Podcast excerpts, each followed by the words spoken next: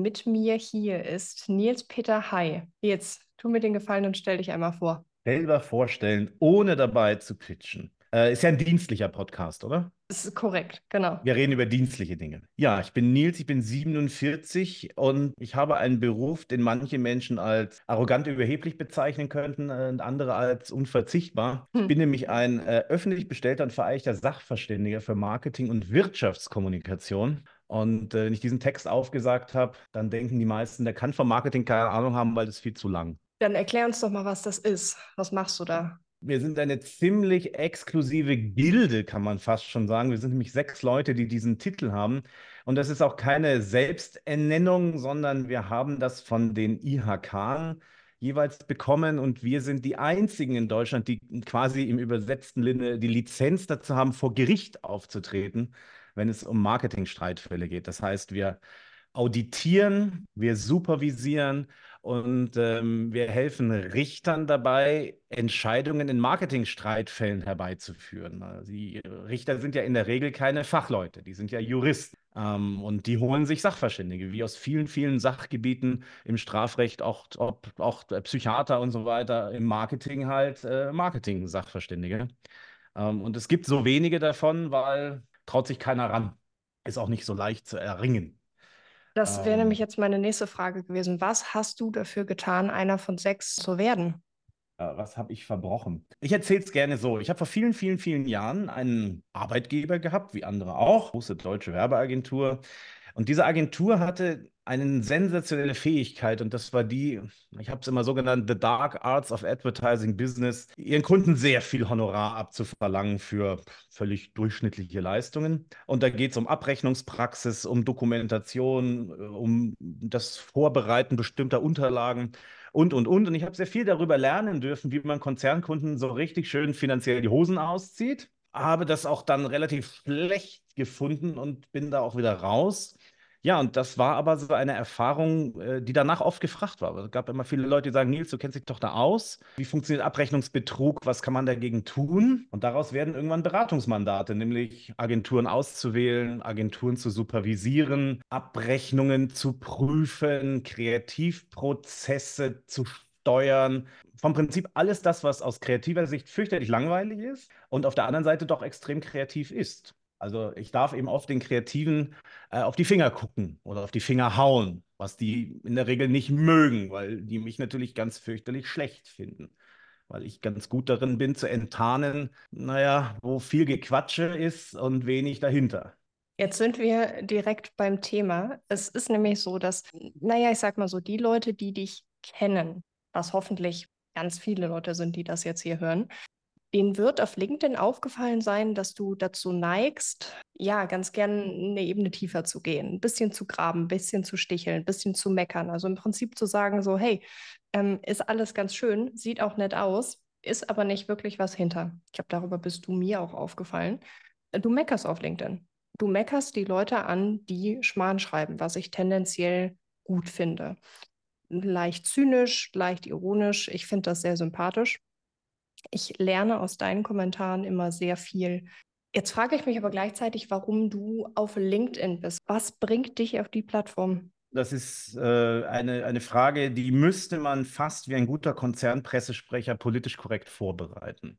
Ähm, die Antwort ist, es hat sich natürlich über die Jahre ergeben. Es war eine Transformation aus Xing irgendwie hin zu LinkedIn. Ich würde sagen, vor zehn Jahren war LinkedIn ja so aus deutscher Sicht ein ein Spielplatz, den keiner verstanden hat. Das war so das englischsprachige Xing. Äh, das lief so mit und irgendwann ging das natürlich hoch. Xing ging wieder runter äh, wie das oft so ist. Also diese Transition von einer Plattform zur nächsten haben wir ja nun schon, keine Ahnung, eine Handvoll Mal erlebt. Das ist also der Grund, dass es einfach gewachsene Netzwerke sind und da viele Leute sind, die ganz gern mal was von mir hören und von denen ich auch ganz gern was lese. Und der Rest ist natürlich sowas wie Beifang der sich auch leider, obwohl man ja zahlt, nicht in den Griff kriegen lässt, weil ich kriege ja vom Algorithmus vieles zugespielt, gegen das ich mich nicht wehren kann. Gut, ich könnte weggucken, ich könnte konsequent ignorieren oder was auch immer.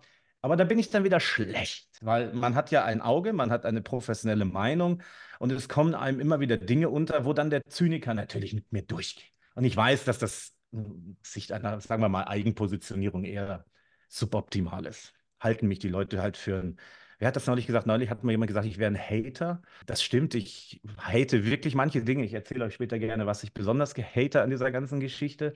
Aber ansonsten ist es natürlich, ich lese was, ja, ganz ehrlich. Und wenn du dich exponierst, musst du damit rechnen, dass Leute antworten. Und ich bin jetzt nicht das Team Candy Storm, wenn du da offenkundig seichte Rosamunde-artige, Rosamunde-Pilcher-artige Marketing-Weisheiten versprühst und so tust, als wärst du Albert Einstein. Warum ist denn das so schlimm auf LinkedIn? Ich habe manchmal das Gefühl, und ich meine, ich, ein Großteil meiner, meiner Beratung dreht sich ja um LinkedIn. Und auch ich habe wirklich immer mal wieder so, so Tage, wo ich am liebsten einfach die Plattform löschen würde ist natürlich ist dadurch bedingt, dass ich die falschen Leute oder die, die Inhalte der falschen Leute konsumiere und nicht konsequent genug stumm schalte. Aber auch mir geht es regelmäßig so, dass ich mir denke, Halleluja, wa warum tut ihr das hier? Wa warum macht ihr das? Und ich bin jetzt noch niemand, der erst 15 Jahre dabei hat, 35 Jahre Erfahrung und, und kann es sich erlauben, so eine dicke Lippe zu, zu haben. Ne? Aber gleichzeitig denke ich mir, warum macht ihr das? Ja, das ist, das ist gar kein LinkedIn-Problem. LinkedIn ist ja nur der, der Kanal, auf dem viel davon passiert, was wir jetzt so sehen in, in unserer Bubble. Das Problem, das wir im Marketing haben, das hat sich eigentlich in den letzten 30 Jahren gar nicht verändert. Es ist durch die Digitalisierung und alles, was dranhängt, besonders schlimm geworden, dass in diesem, in Anführungszeichen, Beruf, der ja keine Zugangsvoraussetzungen äh, hat, keine Mindestqualifikation, keine geregelte Ausbildung, keine Studienanforderungen und nichts, dass auf Deutsch, ja, man muss es so sagen, jeder Idiot zu allem irgendwas sagen kann und sollte er sie es, äh, eine gute Form und ein unterhaltsames Format dafür finden, ja auch zugehört wird. Da, da, passiert ja jetzt was, das passiert ganz oft im Leben. Das kann man beschreiben mit einem Kompetenzstufenmodell. Es gibt ein, ein Modell, das sagt, es gibt vier Stufen der Kompetenz. Es ist nur ein Modell, ist jetzt nicht ultimativ wissenschaftlich, aber man kann damit die Welt erklären, zumindest die Bildungswelt. Und das geht irgendwo los. Man redet immer von unbewusster Inkompetenz. Ja, das heißt, Menschen, die nicht einschätzen können, wie gut sie in etwas sind, äh, haben natürlich auch keine Ahnung, woran man gute Leute erkennen würde. Ja, die bleiben so unter sich. Und das kennt man. Keine Ahnung, wenn du morgen einen Strickkurs anfängst, dann bist du erstmal die mit Abstand ambitionierteste, aber vielleicht mieseste Strickerin dieser Welt. Aber du hast nicht die geringste Ahnung, welche Nadeln du kaufen musst, welche äh, Garne toll sind und, und, und. Du musst dich jetzt an Experten halten. Das Problem, du weißt nicht, wer gute Experten sind, weil du sie nicht erkennen kannst. Weil wenn du sie erkennen könntest, wärst du ja vielleicht schon in einem, weißt du, so eine Stufe höher. Dann würde es nennen bewusste Inkompetenz. Also da weiß ich schon, was ich nicht weiß. Hört sich schon griechisch-philosophisch an. Ich weiß, dass ich nichts weiß. Und das ist schon nicht so schlecht. Und im Marketing sind wir unheimlich mies darin, zuzugeben, dass wir von was keine Ahnung haben. Das wäre ja schlecht fürs Verkaufen. Ich meine, gehst du zu einem Berater, der sagt, hallo, ich habe keine Ahnung und davon sehr viel. Also glauben wir, wir müssen das alles irgendwie polieren mit allen Mitteln, die uns zur Verfügung stehen. Und von denen gibt es ja reichlich. So, jetzt musst du überlegen, jetzt gehst du eine Stufe höher und sagst, es gibt sowas wie eine äh, bewusste Kompetenz. Das ist dann womöglich sowas wie eine Mischung aus Ausbildung, Berufserfahrung, äh, jeder Menge Praxis, wo man schon mal sagen kann, ganz ehrlich, ich weiß, was wichtig ist, ich weiß, was funktioniert. Ich weiß vielleicht nicht alles äh, und ich habe noch viel zu lernen, aber äh, ganz ehrlich, ein bisschen was kann ich auch. Also eine mhm. durchaus selbstbewusste Position. Die hast du vielleicht so nach 15 Jahren im Beruf, man kann das nicht genau sagen. Und die vierte Stufe wäre die des Meisters. Ne? Das ist dann die unbewusste Kompetenz. Ne? Das ist so der Paganini dieser Welt. Der, mhm. der kann halt spielen. Ende. Der muss da nicht mehr drüber nachdenken, was komplizierte Melodien auf seinem Instrument sind. Aber das Sympathischste an dem Typen ist, er ist in der Regel jemand, der sehr demütig ist, weil der weiß ganz genau, was er alles noch lernen muss. Mhm. Ja, er muss es nur nicht mehr so oft betonen. Naja, er kann es halt. Mhm. So, und jetzt sind wir natürlich in einem Spiel, wo man sagen kann, auf LinkedIn sind natürlich äh, viele unterwegs, die, die wissen noch nicht mal, dass sie vielleicht als Experte nur so ein Quäntchen Vorsprung brauchen, um sich als, naja, besserer Experte als der andere zu inszenieren. Also das ist so ein, so ein Und das Zirkel ist aber auch ein Ding. Das, ja? das ist aber auch ein Ding. Ich meine, ich bin ja auch damals auf LinkedIn mit einer sehr, sehr großen Klappe gestartet. Und ich würde auch heute noch behaupten, ich bin im Internet genau wie du deutlich unangenehmer, als ich das privat oder persönlich bin. So, wenn man mit mir am Tisch sitzt, ist es in der Regel recht unterhaltsam. Und ich weiß auch nicht. Weiß. ich habe die Erfahrung gemacht, dass ja, je lauter und je, je, je pointierter, was für ein schlimmes Wort, man kommuniziert oder ist auf einer Plattform, nimm in dem Fall LinkedIn, desto mehr Leute hören einem zu, vermeintlich weil es ja auch durchaus die Leute gibt, die sagen, okay, pass auf, wenn du, wenn du der Meinung bist, hier so einen Ton anschlagen zu müssen, dann brauche ich dir gar nicht zuhören. Das sehe ich mittlerweile an mir. Wenn ich so hardcore auf Teufel komm raus ähm, provozierende Leute sehe, dann schalte ich entweder stumm oder ich lese das mit sehr, sehr viel Vorsicht, weil ich mittlerweile gelernt habe, je härter du formulieren musst, desto, naja, weniger steht oft dahinter. Und dann, dann schaut man mal so ein bisschen, informiert sich mal so ein bisschen, liest auch die eine oder andere tolle Referenz, fragt da noch mal ein bisschen nach und dann findet man raus, ja, alles, alles gut und schön. Aber so richtig, was dahinter steht, da nicht. Jetzt bin ich ja nicht automatisch Experte oder Expertin, nur weil ich ein bisschen mehr weiß als mein Gegenüber. Da bin ich ganz, ganz harte Verfechterin von. So, ich habe selber kein Studium hinter mir, beziehungsweise keinen kein Abschluss. Ich habe selber keine Ausbildung. Ich bin tendenziell das, was du im, im, im schlimmsten Fall Marketing-Quereinsteigerin nennen könntest. Und also ich würde von mir nicht sagen, dass ich Sachen kann, wenn ich mir nicht wirklich 100% sicher bin, dass ich Sachen zumindest schon mal gemacht habe und ein gutes Gespür dafür habe. Wo? Also diese, ja, ist, Entschuldigung. Spring, spring gerne rein. Ich, äh... du, hast, du hast gesagt, wo, wo, wo? Ja, ich wollte ja nicht unhöflich sein an einer Dame Ach komm. Ach komm. Du, du bist der Kompetentere von uns beiden. Du solltest mehr reden. Jetzt würde ich höchlicherweise sagen, Dina, es gibt viele, viele Dinge, in denen ich wahnsinnig inkompetent bin. Stricken zum Beispiel. Ja, aber du musst ja hier nicht stricken. Also erstmal sind Quereinsteiger was unfassbar Gutes. Und du wirst im Marketing auch oft Quereinsteiger haben. Du musst sie sogar haben, weil Quereinstieg heißt ja, du kennst dich in irgendeiner anderen Branche aus. Ja, also jemand, der Schreiner gelernt hat und ins Marketing geht, glaube ich, ist prädestiniert dafür, was im Handwerksumfeld zu machen, weil er einfach diese Branchen kennt. Also es gibt keinen schöneren, Be also ich, ich, bin vorsichtig mit Superlativen im Leben, vor allem in meinem professionellen, aber es gibt wenig schönere Berufe, die für einen Quereinstieg ja so toll geeignet sind wie das Marketing. Äh, vor, vor 20 Jahren war das mal so, ja, alle, die im Job scheiße sind, werden wegbefördert, irgendwie ins Marketing, hat man gesagt. Und das Marketing hat sich ja eben den Ruf erarbeitet, so eine Disziplin zu sein. Da sind halt die Schwallnasen, die übrig geblieben sind.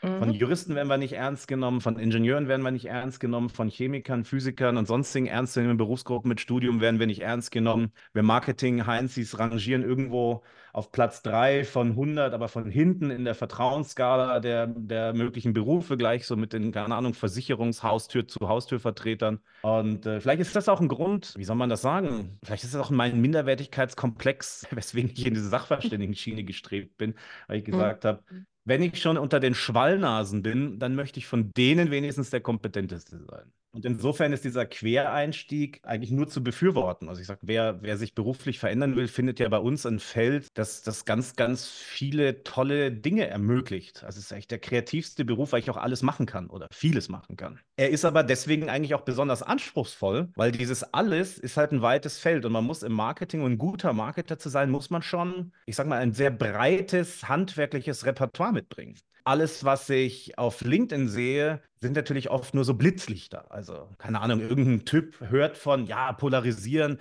das bringt sowas wie Reichweite. Also, sprich, wo du polarisierst und harte Sprüche klopfst, da gucken Leute hin. Ja, klar, tun sie auch. Es ist halt ein Reflex von uns Menschen, dass wenn einer äh, in der Öffentlichkeit sich exponiert mit irgendein paar harten Sprüchen, da guckt man halt eher hin. Ist halt so. Kannst dich nicht gegen wehren.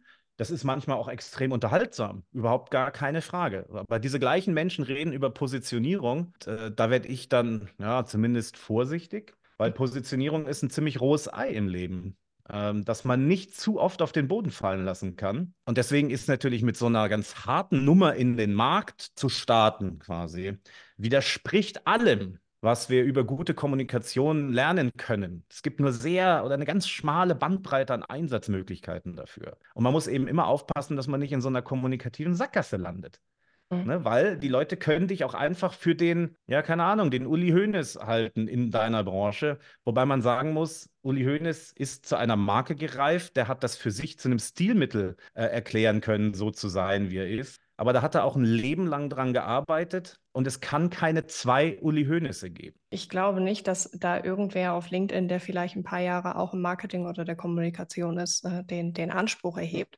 Was ich halt aber schon sehe, ist so auf Teufel komm raus, dieses vermeintlich Finger in die Wunde legen, wobei es ja nicht mal das ist. Es ist nicht mal unbedingt Satire. Es ist viel wirklich einfach nur draufhauen und behaupten, Fakt ist, liebe ich wenn, wenn Sätze mit Fakt ist äh, beginnen.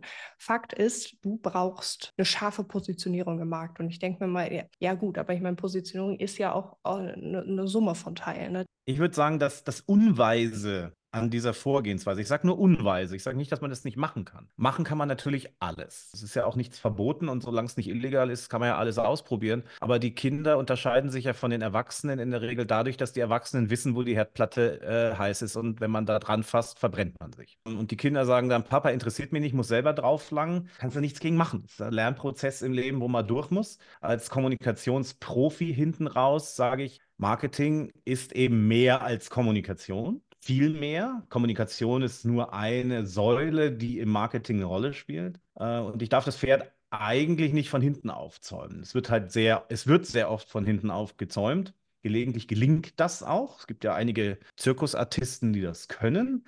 Aber in der Regel müsste ich halt vorne anfangen. Ich muss irgendwie festlegen, was sehe ich als Markt für mich? Ein ganz Begriff, einen sperrigen Begriff des sogenannten relevanten Marktes, den muss ich erstmal festzurren, also mein Spielfeld definieren. Das Problem geht ja schon da los, dass in dem Moment, wo mein Spielfeld nur LinkedIn ist, ich von vornherein total festgelegt bin im Leben, äh, wie es jetzt weitergeht.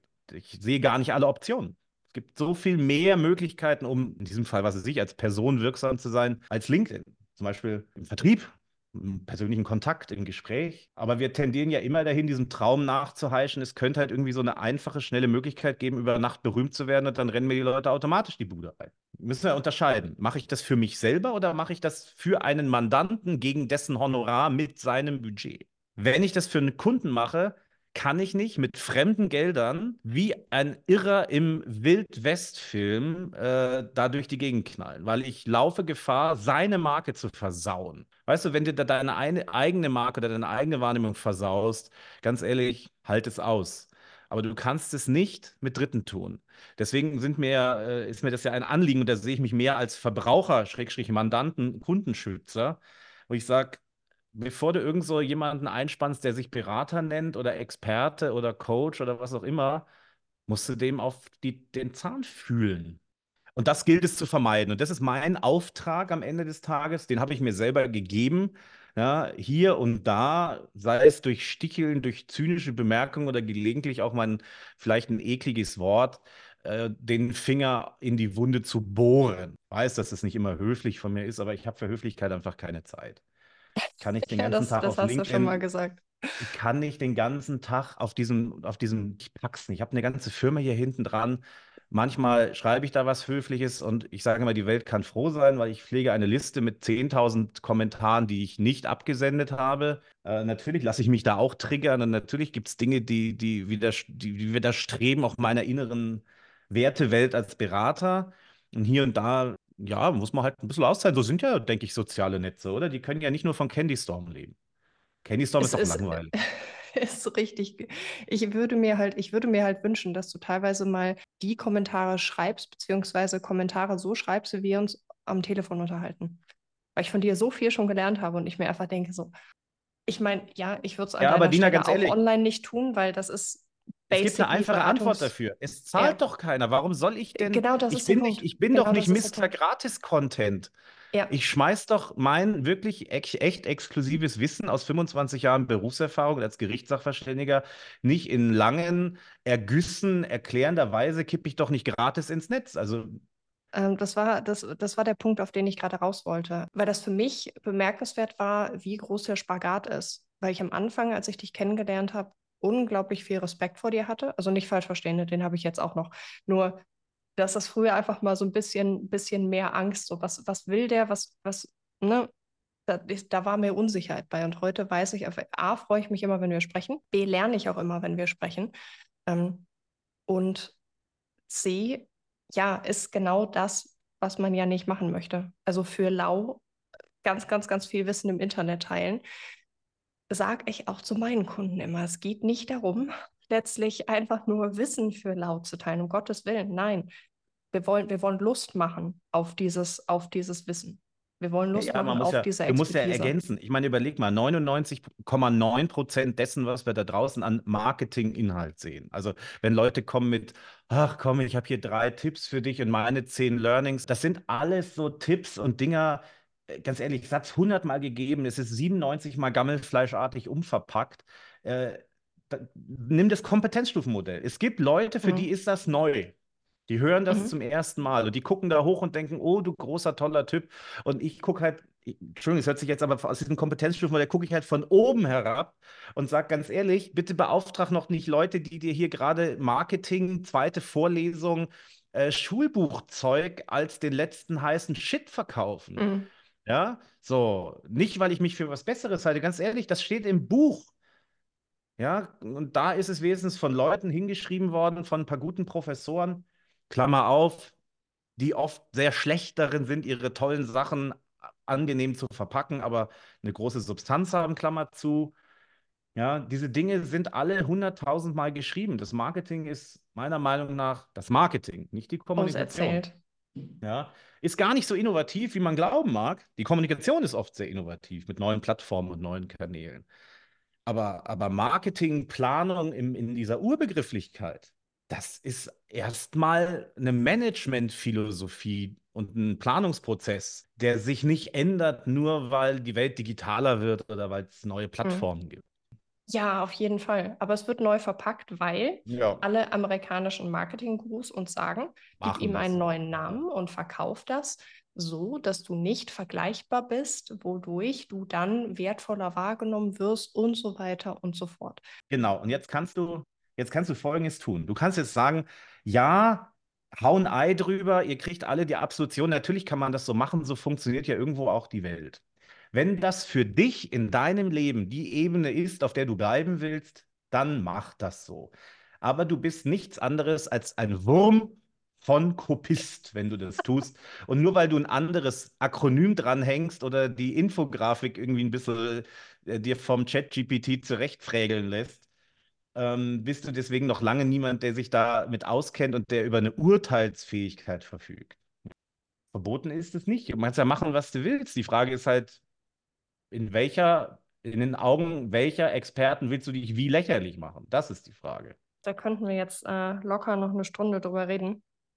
Ich würde das Ganze hier ähm, ich, ich wollte gerade sagen, abbinden. Das ist furchtbar. Wie komme ich auf das Wort? Ich, ich würde das Ganze hier einfach mal, einfach mal beenden. Wenn ich dich erreichen möchte, wenn ich dich gut finde, wenn ich dich für kompetent halte, wenn ich mit dir in irgendeiner Form in Kontakt treten möchte, wie? Also grundsätzlich kann man mich anrufen.